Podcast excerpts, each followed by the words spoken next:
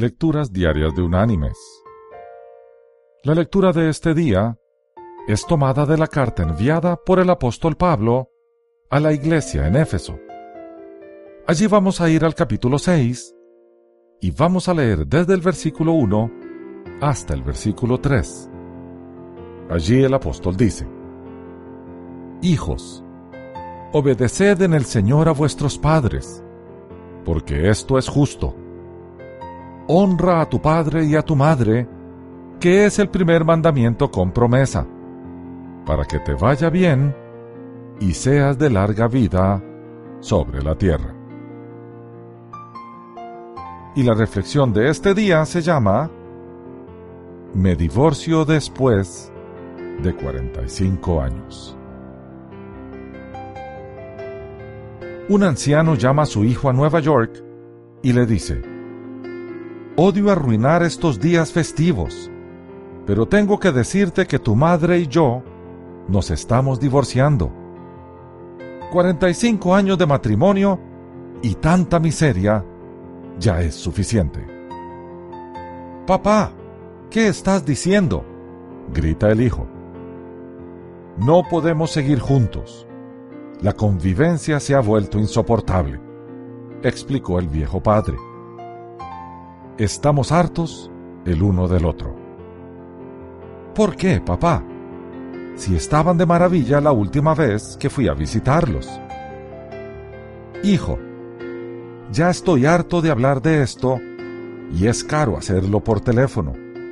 Por favor, avísale de esto a tu hermana a Hong Kong. Frenético, el hijo llama a su hermana y ésta, al enterarse, explota en el teléfono. ¿Cómo diablos están divorciando? Ella grita. Yo me encargo de esto. Ella llama a su anciano padre de inmediato y le grita. No se divorcien aún. No hagan una sola cosa hasta que yo llegue. Voy a llamar a mi hermano de vuelta y los dos estaremos allí mañana. Hasta entonces, no hagan nada. ¿Me oyes? gritó mientras colgaba el teléfono. El anciano cuelga el teléfono y se dirige a su esposa.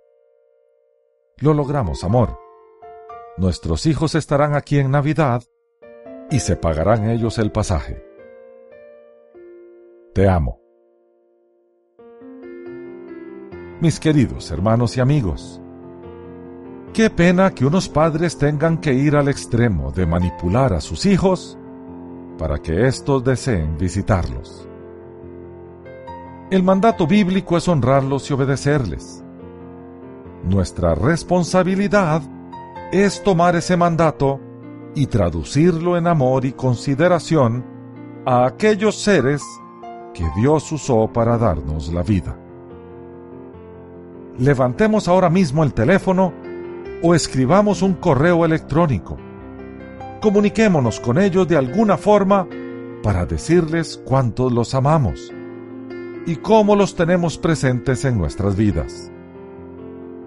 Hagamos lo propio para visitarlos, porque nuestra visita a nuestros padres les lleva una bendición que nadie, salvo los hijos, pueden llevar. Ellos la esperan, nosotros la damos. Así los honramos a ellos y a nuestro Señor. Que Dios te bendiga.